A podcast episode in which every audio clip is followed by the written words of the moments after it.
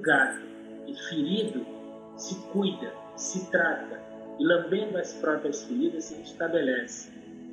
Então vamos lá, vamos se restabelecer sabendo que em algum momento a gente terá que lamber a própria ferida.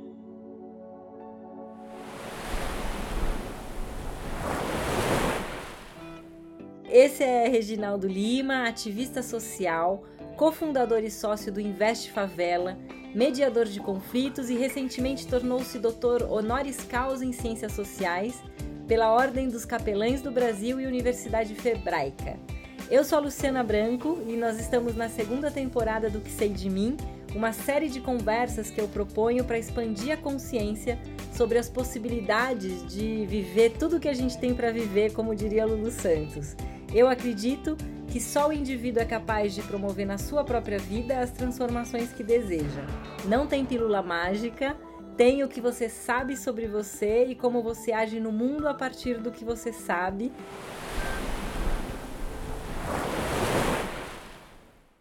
Reginaldo, é um prazer poder conversar de novo com você virtualmente. A gente estava falando que a gente ainda não se conhece pessoalmente, mas a gente já teve muitas conversas interessantes. Bem-vindo ao que sei de mim, Reginaldo. Eu fico agradecido por ter mais essa oportunidade de estar com você, de bater esse papo nesse universo infinito que é o ser humano. É, eu fico sempre que eu ouço é, a chamada do seu programa e, e, e, alguma coisa que tem a ver com a, a nossa reflexão pessoal interior, eu, eu, fico sempre pensando na resposta que Sócrates deu para Querofonte. Então, Querofonte, em algum momento, foi consultar o, o oráculo de Apolo em Delfos e o oráculo respondeu a Querofonte, da parte de Sócrates, que Sócrates era o homem mais sábio do mundo. E quando Querofonte volta para Sócrates e faz a narrativa da consulta ao oráculo, Sócrates diz a, a, a Querofonte: Eu só sei que nada sei. Não era um exercício de renúncia ou de renegar toda a sua sapiência, mas era mergulhar na profundeza de que você não tem a profundidade de todos os conhecimentos. E mesmo ele que já era notável e notório em saber e ensinar, já sendo constituído mestre, enquanto a seu autoconhecimento ele responde ao seu amigo Quirofonte, que trazia do oráculo de Apolo é, essa reflexão de que ele era o mais sábio de todos os homens. E essa frase, de todas as vezes que a gente mergulha em nós mesmos e se perde em nós mesmos, ou no universo externo a nós, é bom que a gente saiba que a gente não sabe de tudo e que a gente só deve saber que nada sabe. E por isso a compreensão é uma busca cotidiana. Exato. É, o, o Siddhartha Ribeiro, eu tive a honra de entrevistá-lo aqui também, e ele fala isso: a gente não sabe muito mais do que a gente sabe, e a, e a gente não sabe nem as perguntas que a gente tem para fazer para descobrir, é, enfim, o que a gente ainda não sabe sobre nós. Bom, eu quero contar, eu sempre começo a conversa contando para quem nos ouve como que eu conheço as pessoas que eu trago aqui. E, e, o Reginaldo foi nos me foi apresentado pelo nosso amigo Ricardo Podival.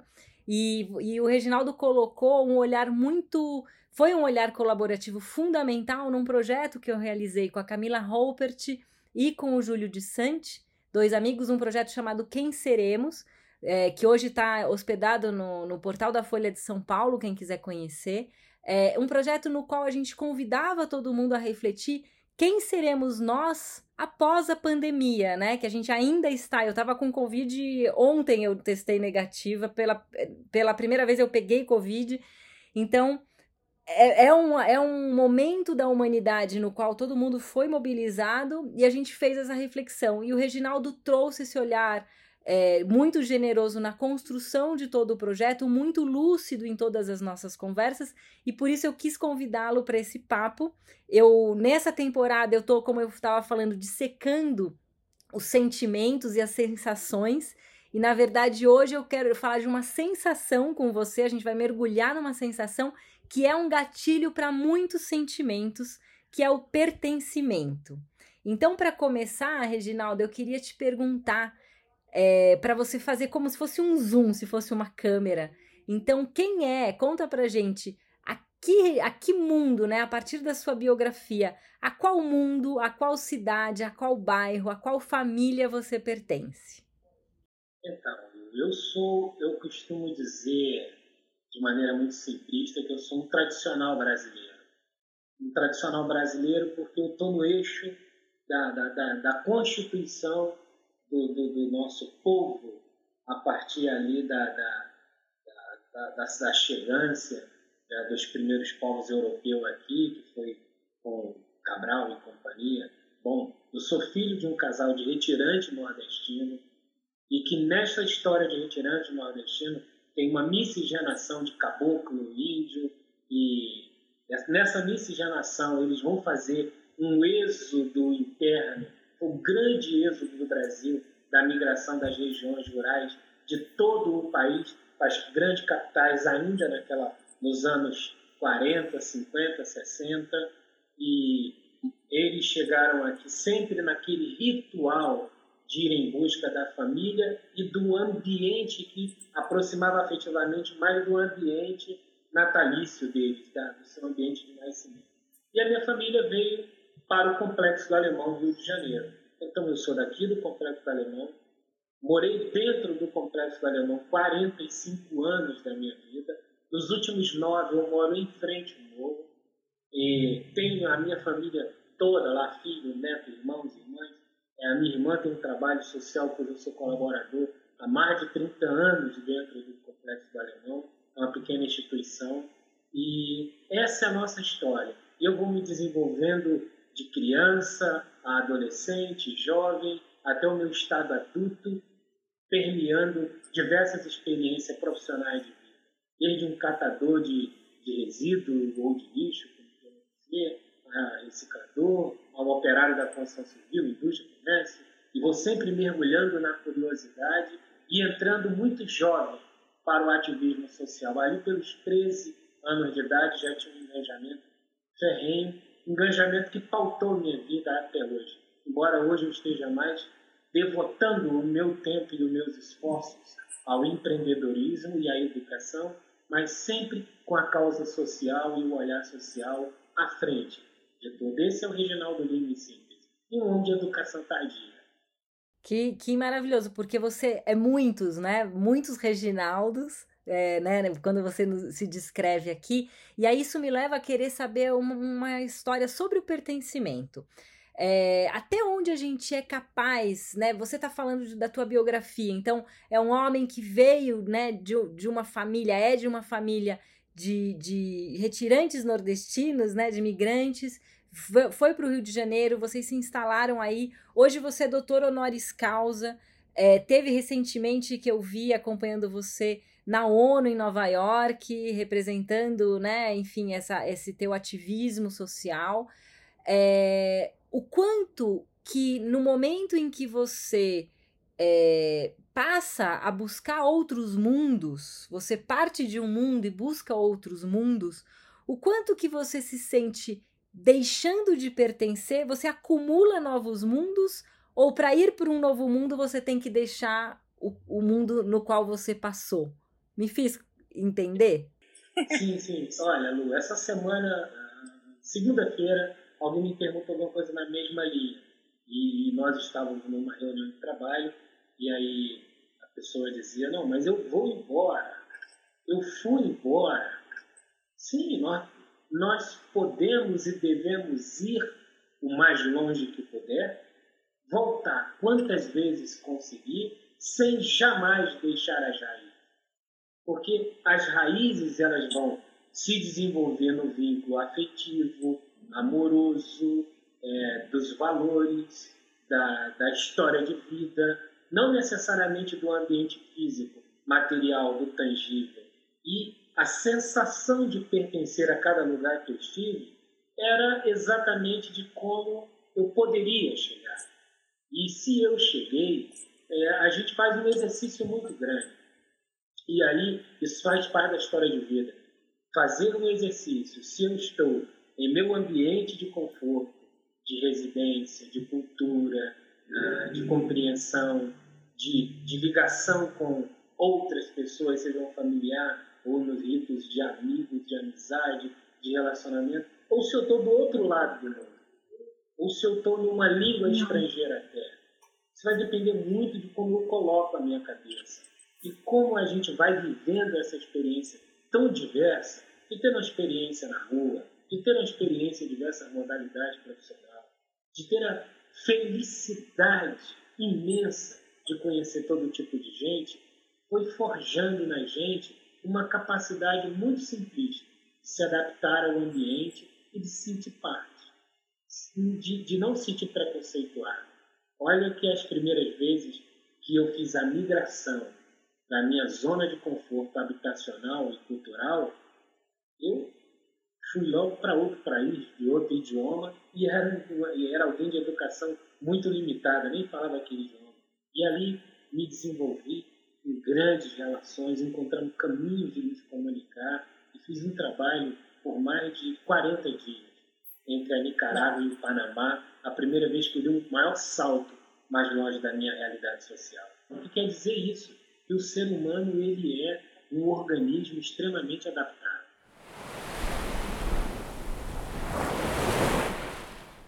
O Newton Bonder, que é um rabino muito interessante, ele fala muito sobre a tradição e a traição. Então eu acho que quando a gente sai de um núcleo, e aí seja ele qual for, é, e ousa agir e viver de uma forma diferente, conquistar novos mundos, conquistar novas experiências e sentimentos. Então, eu não estou falando só da, do aspecto profissional, mas às vezes até afetivo. É, a gente muitas vezes precisa atrair crenças familiares, crenças que nos limitavam ou que nos diziam que a vida tinha que ser daquele jeito. Então, eu vou dar um exemplo bobo aqui. Uma família triste na qual você ousa ser alegre, você de uma certa forma está traindo aquela a tristeza familiar se você ousar ser alegre. A minha pergunta para você é isso: você acha que onde que está essa ousadia humana? A gente vai precisar até para levar nossas famílias para novas experiências, a gente também precisa atrair essas crenças? Como que se dá essa complexidade humana? Não, trair jamais. Né? A traição é muito dolosa. Então, se a gente pensa na traição como exercício da prática da vida, como aquilo que eu vou praticar, ou se eu penso que estou traindo porque eu não estou fazendo aquilo que aprendi na origem, e na minha cultura de vivência estava na origem, é, eu, é, é, eu trago para mim emoções, sentimentos e reações que não vão permitir evoluir eu, eu, eu gosto muito mais de, do esforço, desafio e respeito. Então, eu tenho toda uma origem, seja das crenças religiosas, das crenças como se organiza a vida, das crenças do que é o ser humano é, no seu estado de ser, das suas decisões, das suas vontades, do lugar que vivo, da cultura que pertenço. Então, eu tenho tudo isso ali nesse ambiente de vivência e de crescimento. E se eu vou para outro ambiente, eu tenho que, primeiro, fazer um grande esforço para não permitir que esse sentimento, olha, porque eu estou num ambiente diferente do meu ambiente primário, com todos os valores primários, eu estou traindo aquele lugar ou aquele grupo de pessoas, aquela tribo que eu pertencia. Não, estou construindo uma nova experiência e logo vou me esforçar para compreender. E no exercício do esforço, eu vou sempre temperar com uma coisa chamada respeito à origem, respeito à experiência e na força da palavra, viu? A gente fala de respeito, exige respeito, lê respeito, tem poesia de respeito, pede respeito, mas a gente muito poucas vezes o pratica na íntegra, porque etimologicamente respeito quer dizer olhar de novo, então é olhar pelo menos outra vez. Então, se eu saio e faço essa migração territorial, cultural, local, humana, com outras diversidades em relação às minhas, com esse esforço, eu vou olhar outra vez aquilo que estava diferente de todos os meus aprendizados. E aí eu vou olhando outra vez, fazer um esforço de compreensão por que, que é diferente de mim e por que, que é tão possível o diferente coabitar o mesmo ambiente. Que bonito. E aí, dessa forma, ficou me vindo, é uma imagem que eu gosto muito, daquelas bonequinhas russas. Como se a gente fosse ampliando a nossa possibilidade de existência ao sair de um espaço, ir para o outro, né, visitar outros mundos, com esse olhar de respeito tanto na ida quanto na volta. Então, olhando de novo tudo e, e, e aí ampliando a nossa possibilidade de existir. É muito bonito isso, Reginaldo. Eu adoro sempre conversar com você porque você sempre tem um olhar muito belo para a vida e para os desafios humanos e para as belezas humanas. Eu te falei que quando eu resolvi pensar nesse episódio sobre pertencimento, foi bastante desafiador para mim e eu fiquei refletindo na medida que eu estava fazendo a pauta e sentindo mesmo que no meu corpo, assim, que quando a gente entende, se sente pertencendo, é quase como se o nosso coração esquentasse, e eu vou chamar isso de amor. E quando a gente se sente sem pertencer, se sente excluído, se sente maltratado, e essa é uma sensação que permeia a vida de todo mundo em vários momentos da vida, né, em diferentes momentos, uma enxurrada de sentimentos vem à tona quando a gente se sente não pertencendo, pertencendo. E eu listei aqui do, dois dos principais que me passaram: a tristeza e a raiva. Provavelmente são os sentimentos mais comuns da falta de pertencimento. E me parece que agir a partir da tristeza ou da raiva por não se sentir pertencendo vai gerar ainda mais não pertencimento. Como que a gente quebra esse ciclo vicioso do não pertencimento? Sinceramente, eu quero crer que, primeiro, né, é esse exercício de se saber, de conhecer os seus limites. Tristeza e raiva. Tristeza e raiva está no consórcio de conteúdo emocionais que nós temos o direito de ter. Quando nós estamos diante daquilo que violou a alegria, o próximo sentimento é tristeza. Quando nós estamos diante daquilo que violou na essência, o modelo de paz, que pode estar de diversa maneira, o próximo sentimento é raiva. Agora, nós podemos e devemos, dentro desse consórcio humano e até saudável de senti-lo, não permitir que a tristeza vire uma melancolia profunda e caminhe para outros elementos, como a depressão, por exemplo, e aí é o esforço de fazer essa compreensão, eu estou triste por causa do motivo X, mas eu luto para o motivo X me destruir. O primeiro sentimento, a tristeza, é fundamental. O segundo sentimento é a compreensão. Compreensão. Me entristeceu por quê? Como é que eu faço esforço para livrar-me desse ambiente de tristeza? Então, é sempre é um exercício. Veja que você trazia aqui as bonecas russas como um exemplo de, de uma única coisa dividida em muitas coisas. É o ser humano. Nós somos feitos de camadas, biologicamente de camadas. Tudo que compõe o indivíduo humano e sua biologia são muitas camadas. Então, você veja, vamos pegar um exemplo aqui de um, um notável homem que foi Gandhi. O que, o que Gandhi versou com relação à raiva? Vamos senti-la? Vamos tê-la? Mas vamos transformar raiva numa energia positiva.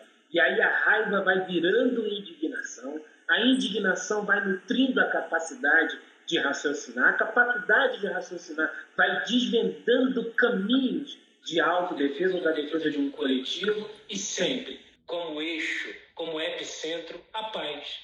Haja consciência, né, para tudo isso. E aí eu vou te dizer, eu acho que a gente está é, fazendo um parênteses aqui na conversa sobre pertencimento. Eu tenho gostado muito de refletir o quão convidados nós estamos para as distrações. É, prestar tanta atenção assim, nomear os sentimentos, porque os sentimentos eles nos atravessam, né? Quando você viu, você já sentiu, você sente antes de nomeá-los, né? Essa que é a verdade. E, e, é muito importante isso que você traz. É, é, fundamental que a gente nomeie antes de agir a partir deles, porque senão as coisas podem se complicar. É, me conta como que você tem refletido sobre essa enxurrada de possibilidades de distração que a gente vive hoje no mundo? Então, vamos lá, Lu. Vamos então no, vamos colocar como eixo pertencer. Ah, eu não pertenço, eu pertenço à raiva pelo motivo, mas eu não pertenço ao ódio. E o ódio não me pertence. Eu pertenço a um ambiente racional. Então, nesse momento, você veja, é, nós vamos usar os, nós vivemos os extremos. E o extremo é extremamente perigoso, porque o extremo é sair do normal. O extremo em domínio, em controle, ele pode gerar a boa energia. O extremo descontrolado, o extremo levando a pertencer ao desequilíbrio, ele é extremamente perigoso. Então, se nós pegarmos todas as cenas, aí a gente vai pegar um líder religioso que deveria ter como missão, vocação, apaziguar, apacentar, arrefecer, trazer para perto, mostrar o ser humano, mostrar que as diferenças devem ser vencidas. Ele odeia, ele vende ódio, ele discute o ódio, ele valoriza o ódio, ele faz a campanha do ódio. Se nós pegarmos o nosso grupo mais próximo de amigos, na divergência cresce a raiva. Então, também dá lugar a essa diferença. A gente vai deixando de pertencer aos ritos emocionais, às convenções emocionais que promovem a boa convivência, que promove a liberdade de ter diversidade de opinião e de pensamento, e vamos entrar num grande campo de batalha. É o que vive o Brasil nesse momento, um grande campo de batalha. Agora, aí que vem a beleza, Lulu. A beleza de pertencer a um ambiente coletivo de batalha. São os pacifistas. Os pacifistas que sempre habitam os ambientes que pertencem aos confrontos e conflitos vão fazendo esse papel, chamar a razão, mostrar a razão, evitar o confronto, ceder o espaço do silêncio. Não necessariamente quando você tem o direito de expor, você usar desse direito pelo menos naquele momento. E aí o que a gente vai fazendo é dando o enfrentamento na boa e velha, eu vou voltar no bom e velho Gandhi na boa e velha Satyagraha, que era o instrumento com que Gandhi enfrentou o povo europeu. Enquanto o povo europeu oferecia assassinato, violência, dominação, uh, sufocava, ele oferecia paz, diálogo, conversa e tudo mais. Ia trazendo. Nós estamos no ambiente em que pertencemos, no ambiente coletivo, no ambiente do bairro, da cidade, do estado e hoje do país, nesse campo de confronto, de divergência e falta de respeito, da diversidade de opinião e posicionamento, a gente vai se associando aos pacifistas. A gente vai se tornando um pacifista. Aí a gente passa a pertencer a esse movimento de fazer a paz, sendo a paz. Ótimo. Escolhendo, né? Escolhendo não propagar as mensagens de ódio, mesmo que em tom de ironia ou crítica. A, até para criticar, a gente está alimentando a mensagem que foi, foi passada, Sim, né? Total. Então, o que, que a gente vai escolher? Estudando para fazer essa conversa com você, eu lembrei de um autor americano chamado Andrew Solomon, que ele escreveu um livro, alguns livros, O Demônio da, do Meio-Dia e Longe da Árvore. E para Longe da Árvore, ele entrevistou mais de 7 mil famílias, buscando entender, né? Acho que essa expressão que é, é, é acho que é uma, um significado, um significado interessante para o não pertencimento, que é eu sou um fruto que caiu longe da árvore, né? Então ele usa, usa essa expressão para falar sobre o não pertencimento.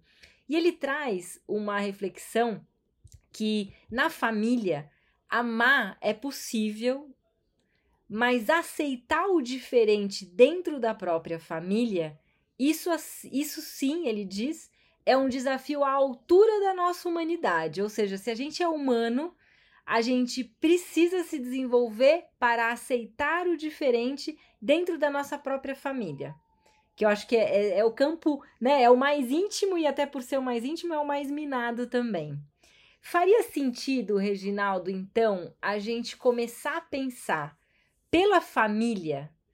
Primeiro assim, como que eu vou fazer para eu me sentir pertencendo à minha família? E depois ao meu bairro, e depois ao meu trabalho, e depois ao meu país, e depois ao meu mundo, para que ao nosso mundo, né, para que a gente consiga atuar no mundo em prol de todo mundo e não só a partir do nossa, dos nossos próprios desejos e interesses. Você acha que faz sentido a gente começar esse exercício de pertencimento na nossa própria família? Tenho certeza que só faz. Porque você não, como você trouxe é, a literatura e, e, e, a alusão, a figura de linguagem que o escritor traz é, da terra, né? E o fruto ele precisa ser semente, ele precisa ter tido uma terra. Então, se a gente vai corrigir o nosso pertencimento, se nós vamos olhar o direito do outro pertencer a um ambiente decisório, fora do seu ambiente é, familiar, fora do seu eixo biológico, cultural, é, você precisa fazer esse exercício na terra, na semente, no ambiente em que você foi semente. E o ambiente em que todo indivíduo é semente é a família, é o lar, é a casa, é, é, é, é o ambiente doméstico. Mas nesse ambiente aí a gente diz, ô Reginaldo, Lu, galera, mas aí se é uma família é, extremista, mas aí se é uma família cheia de valores que hoje quase não se discute mais, mas aí se é uma família que não aceita as minhas opções e decisões de estar e ser aquilo que eu tenho direito dentro do meu consórcio de liberdade. Vamos dar um salto um pouquinho atrás do nosso diálogo. Uma comunidade que está no extremo da rejeição na sociedade humana, é a comunidade LGBT. Ela está no extremo da rejeição da sociedade humana. É, quando um, um membro da comunidade LGBT ele decide encontrar o caminho de expor quem ele é. Não é decisão, não é opção, não é nada disso, está provado que não foi opção, que não foi uma decisão, que ele é em si, que aquele membro da comunidade ele é em si. E aí ele não vai para o enfrentamento com o que ele sabe que é em si, ele vai colocando. Olha quantas, mesmo às custas de muita luta, olha quantas vitórias nós, membros da comunidade, da população preta do mundo, temos logrado êxito, é claro, mesmo com toda a luta à frente. E olha qualquer grupo da sociedade que é considerado minoria, que não o é, mas que é considerado sobre um aspecto da norma culta, avança quando ele se entende o que ele é, sua perenidade enquanto ser. E aí não faz disso um instrumento de ataque, mas ele só é e vai permitindo que o outro lado da rejeição, é, o outro lado do, do, do, da, da acolhida para que ele seja, vá compreendendo que não vai mudar, porque você é em si, independente de como se classifica. É lindo isso, me faz pensar. Pertencer não é ser igual. Deixa eu lhe dizer uma coisa. Quando o mundo externo ainda não nos cabe, nós nos tornamos repletos do nosso mundo interno. E aí nessa hora a gente dá-lhe uma polida poderosa na autoestima, levanta de manhã, olha para o espelho, aplaude, aplaude, dá um grito, olha, eu sou quem sou, é isso que eu sou, e eu me aceito, e eu me amo, e o mundo que tem que me aceitar é esse, olha. O universo do tamanho da cabeça. É o grande mundo que tem que ser começado a ser. E aí, nesse lugar, nesse ambiente, eu estou emocionalmente protegido e todo o ambiente externo vai fazendo sentido à medida que eu for me encaixando e pertencendo. E se nunca pertencer, este universo, esse ambiente de se pertencer, que é a si mesmo, vai bastando. Sim, exato. Eu ia fazer, a partir dessa tua fala linda, fazer uma analogia que é muito simples e muito boba, mas se a gente for imaginar a caixa de lápis de cor com 12 cores. Então, cada cor é uma cor. É, você é um entusiasta do autoconhecimento, assim como eu, e a gente fica imaginando que a, da importância de se saber singular.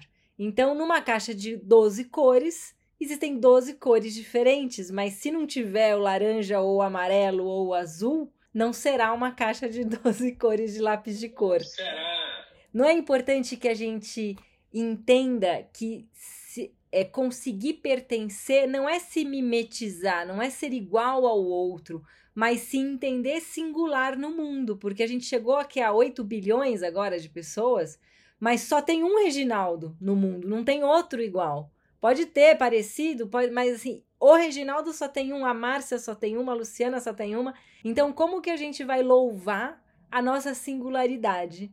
E aí, a partir disso, poder, de fato, ir de coração aberto para poder pertencer nas diferenças também, né? Nos ambientes diversos.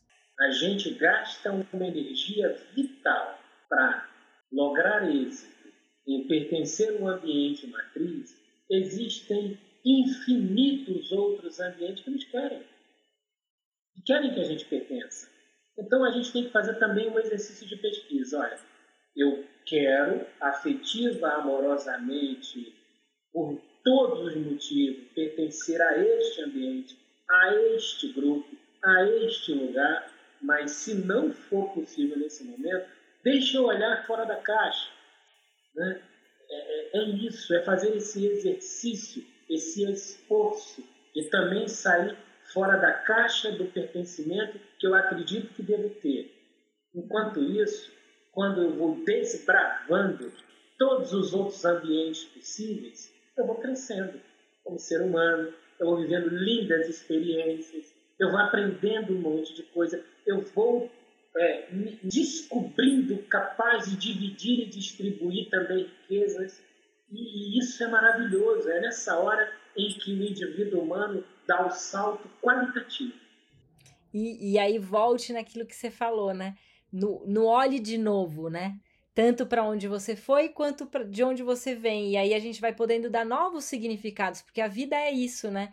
A gente vai precisar dar Sim. significados para as experiências, senão elas vão. Senão elas não fazem sentido. A gente precisa dar sentido às experiências. É, Reginaldo, me conta uma coisa. É, nós somos do mesmo mundo e de mundos diversos. É, e eu adoro conversar com você por isso também. A pauta do autoconhecimento ela vem ganhando bastante escala. Na nossa chamada, para nossa chamada dessa conversa, você falou que não era autoajuda, é autoconhecimento. Eu achei muito legal. E também tem uma coisa de autoajuda. A gente se ajudar também não tem nada de errado, né? Mas você fala, você usa o termo né, da, é, da população da base da pirâmide.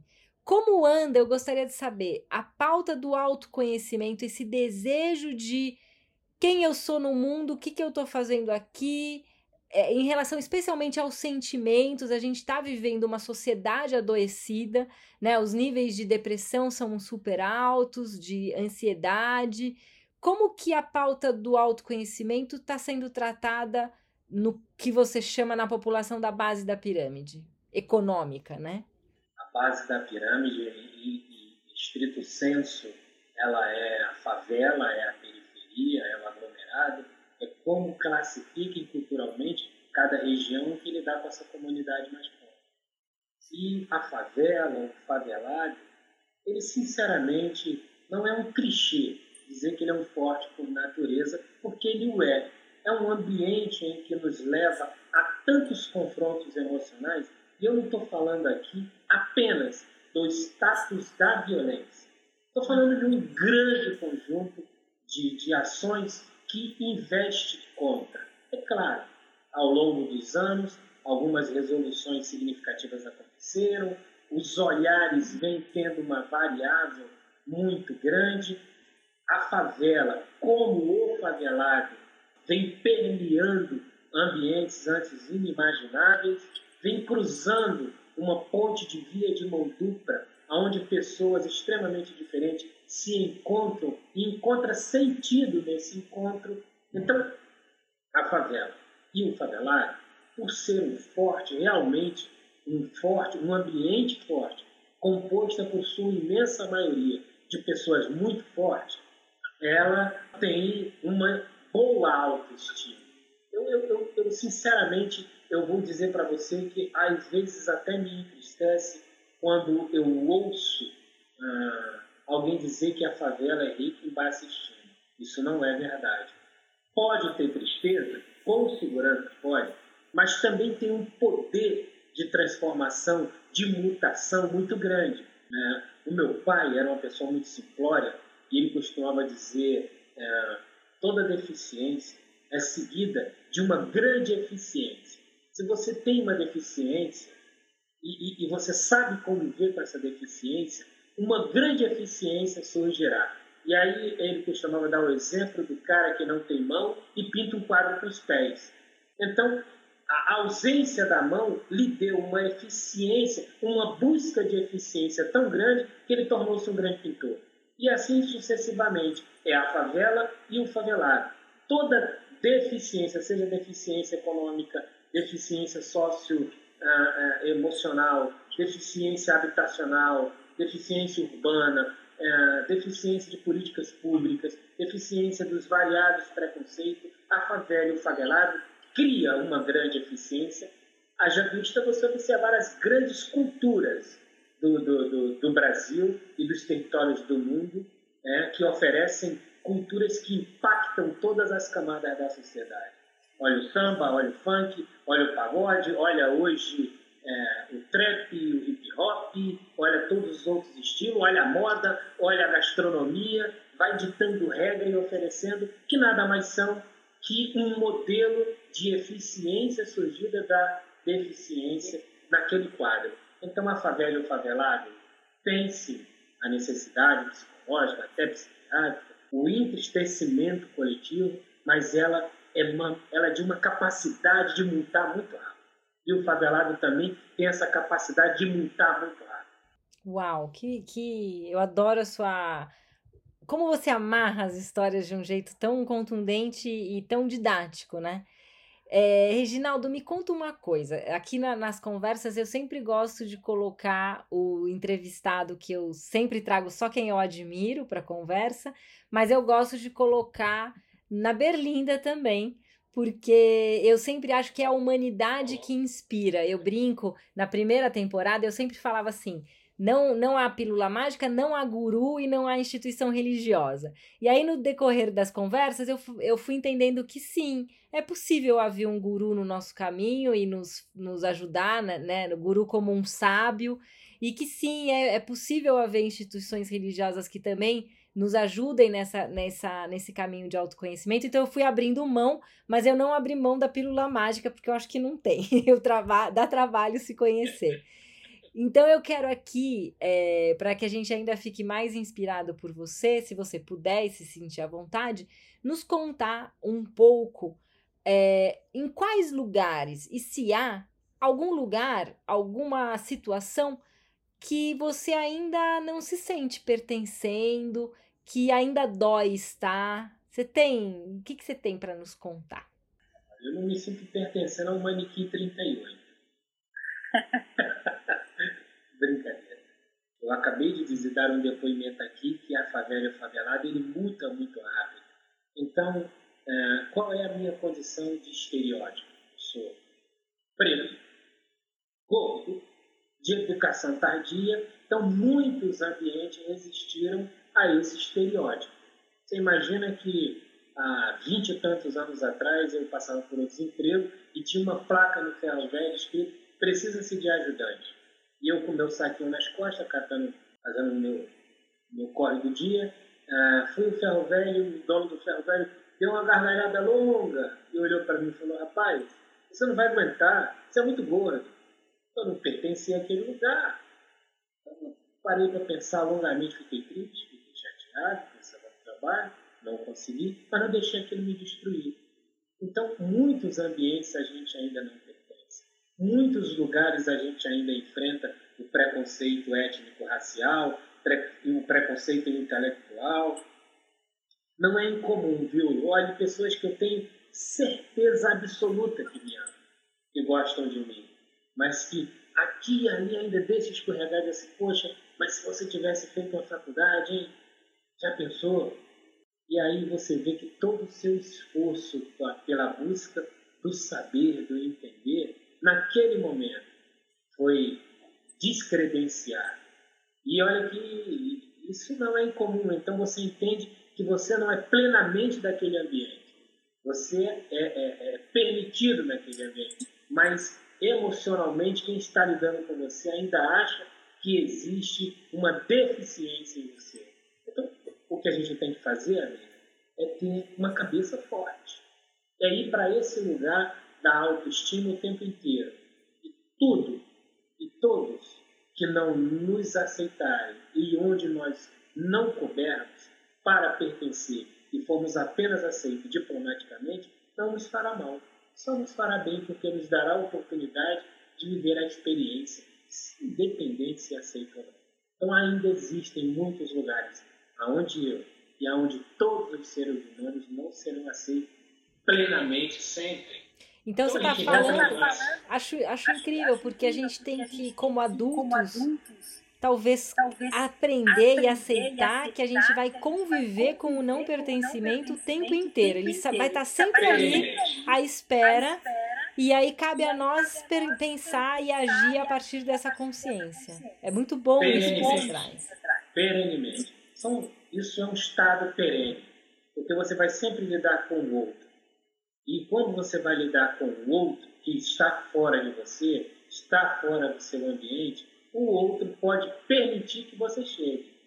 Mas permitir que você chegue, que você esteja, não quer dizer que você fará parte, que você será dele. Quer dizer que você está, você não é, é diferente. Então, a gente convive com o estar. O estar faz parte. E tomar cuidado com as nossas ilusões também, né? Porque às vezes a gente se ilude com um pertencimento. Não, eu estou aqui, eu estou ali, e assim a gente vai caminhando.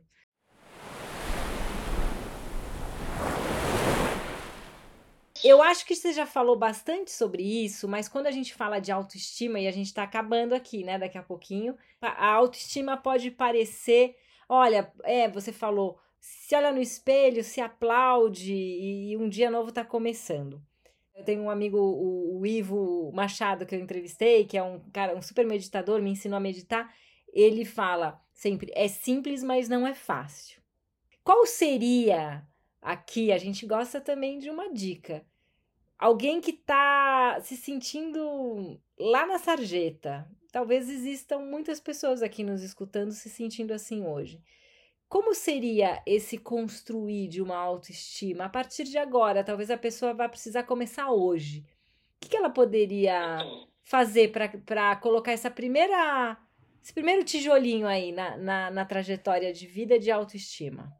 Eu penso sempre, como a gente falou, que nós somos compostos por camadas. Vamos pensar, se eu vivo, e, e aí vamos trazer Nietzsche para a história. Nietzsche costumava dizer que a vida é feita é, de momentos felizes, não de épocas felizes. Então vamos entender o seguinte, lá pegando Nietzsche para fazer uma reflexão. Se a vida é composta de momentos e nela tem épocas, que é o período mais longo, uma época é um período mais longo, de repente eu estou passando por uma decepção amorosa, por uma frustração profissional, por um desemprego, uma enfermidade, alguém do meio. Tá? Se eu estou atingido de alguma maneira, eu posso estar numa época extremamente difícil. Mas eu tenho que fazer um esforço, olha, eu tenho, não é no sentido agressivo da palavra. É importante que a gente faça um esforço para trazer as boas memórias, para ir infiltrando essas épocas, e infiltrando esses momentos, e infiltrando a falta de esperança, e infiltrando a falta de perspectiva com essa boa memória. E aí, novamente, saltar dessa caixa longa de tempo que nos coloca no emocional mais afetado, para enxergar as possibilidades. É fácil? Não é fácil. É e usar o racional para entender, olha, se eu não consigo sozinho, aonde eu busco ajuda? Busca com discernimento. Pode buscar ajuda num amigo, numa amiga, num parente, num companheiro, na companheira. Pode buscar ajuda na memória, numa lembrança. Então você dá esse mergulho. Se você é uma pessoa mais introspectiva, mais tímida, você sempre terá uma boa memória Então vai para o lugar dessa boa memória e trabalha durante um tempo essa boa memória e vai sarando. Que bonito. A boa, e velha, a boa e velha história do gato que é ferido e não tem nenhum enfermeiro, nem médico que o trate. Ele lambe a própria ferida até que ela sai. Que lindo, Reginaldo. Obrigada. Sempre uma aula conversar com você. É, como tem uma audiência que não te conhece muito, acho que para finalizar, e talvez isso devesse estar lá no começo, mas enfim, conta um pouquinho da, da sua educação tardia. Você falou algumas vezes na, na conversa, e eu acho que isso também é muito inspirador, porque a sociedade não te fez pertencer ao sistema educacional na, na sua primeira infância, mas você foi buscar esse pertencimento ao longo da tua trajetória. Conta pra gente como foi. Sempre muito curioso. Então, quando faltava o acesso à escolarização e tinha um assunto que me aguçava, me agulhava, eu procurava encontrar um livro que tivesse acessível a mim, com a minha pouca cultura, mas eu estava ali alfabetizado, então eu lia. Depois que eu lia, eu tinha dúvida, eu tinha que encontrar alguém que pudesse explicar. E eu passei a frequentar muitos seminários, muitos lugares, conversar com muitas pessoas. Comecei a fazer pesquisas por conta própria. Até um pouco antes de viver na casa que eu vivo, é, eu, eu, havia vindo da minha outra casa, eu trouxe comigo cerca de umas, talvez, 3 a 4 mil pesquisas que eu fazia por conta própria. Sem um exemplo, eu vou te dar. Eu queria entender o que é. Um dia eu vi alguém falar sobre é, efeitos psicossomáticos. E, e, a, e a fala do efeito psicossomático estava muito ligada às preocupações que eu tinha num coletivo que eu pertencia. Eu preciso entender o que é isso. Então eu pegava é, algumas folhas A4, papel pautado, e pegava, ainda não tinha a tecnologia da informática e tal, então ia para algum lugar, é, para a porta de, de, um, de, um, hospital, tentava falar com alguém, encontrava alguém, até alguém começava a escrever, pegava um livro, ia para a biblioteca e começava a fazer, e daqui a pouco eu tinha uma pesquisa. E aí ia entendendo o que era aquilo. E depois, para cada ação negativa que acontecia, eu procurava fazer uma leitura, fazer uma pergunta, frequentar um lugar que pudesse me oferecer uma resposta. E fui me letrando dessa maneira, fui me autoeducando dessa maneira, com contribuições externas de pessoas extremamente generosas. É claro que depois, tardiamente, eu concluí o ensino básico, depois do ensino médio, fiz uma formação técnica, acabei fazendo através de um programa de colaboração na CBA é, com o generoso e grande Marcelo Salim do IBMEC em gestão de projetos. Depois eu acabei saindo do empirismo da mediação de conflito, fiz um, fiz um curso pela Secretaria Nacional de Segurança Pública, fui misturando tudo isso. Até que passou por uma enchente a minha casa, eu perdi minhas mais de, de 3 mil pesquisas, porque alagou o porão e eu perdi. Eu perdi livro, Lu, eu ganhei um livro, a primeira tradução de um livro de, de, de, de Nietzsche, de Frederico Nietzsche, para o português, um livro raríssimo que eu ganhei de um amigo, eu perdi. Eu perdi livros caríssimos, porque eu sempre fui um grande amante da filosofia, então eu perdi tudo que eu tinha. E fiquei triste por muito tempo, mas depois eu comecei a ir para o lugar das memórias. Então, meu letramento cultural, ele vem exatamente é, é, é dessa busca autodidata e, é claro, fazendo uma fusão com alguma uma busca também do conhecimento mais cartesiano. E, por fim, eu acabei fazendo um curso de teologia e filosofia por três anos para enriquecer a minha paixão pela filosofia. É maravilhoso. E aí é, é isso, né? Você foi é, buscando esse. A, a, tua fala é sempre muito coerente, assim. Então, quando eu te escuto falar sobre a tua história, é uma história de esforço, como você pontuou aqui ao longo da, da, da conversa toda, né? Há uma escolha de seguir por um caminho e aí há um trabalho todos os dias para que esse caminho se revele, né? Se você construa esse caminho.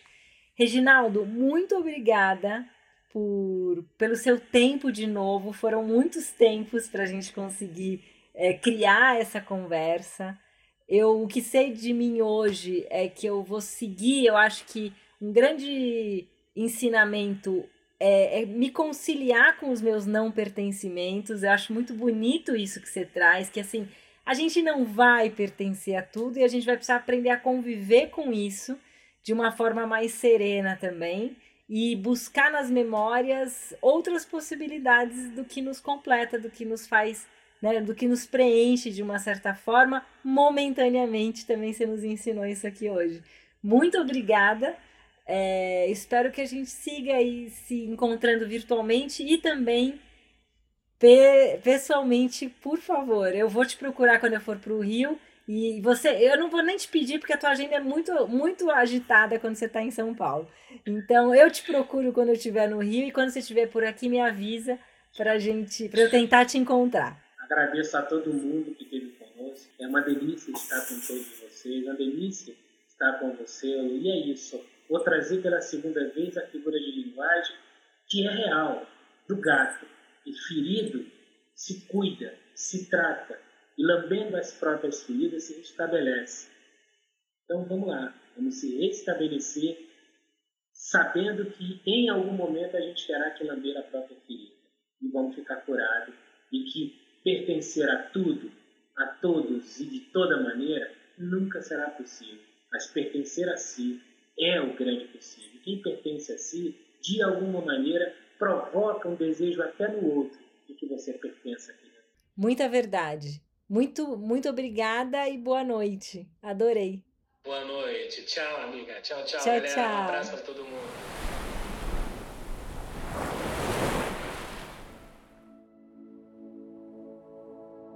O que sei de mim é uma produção da Querovi Podcasts, com apoio fundamental da Pepita. A edição, a produção do áudio são de Guilherme Perrotti. Obrigada, Gui. A concepção e a apresentação são minhas, Luciana Branco. Conta para mim o que você achou desse episódio lá no Instagram, o que sei de mim, e conta também o que você sabe sobre você. Até o nosso próximo papo.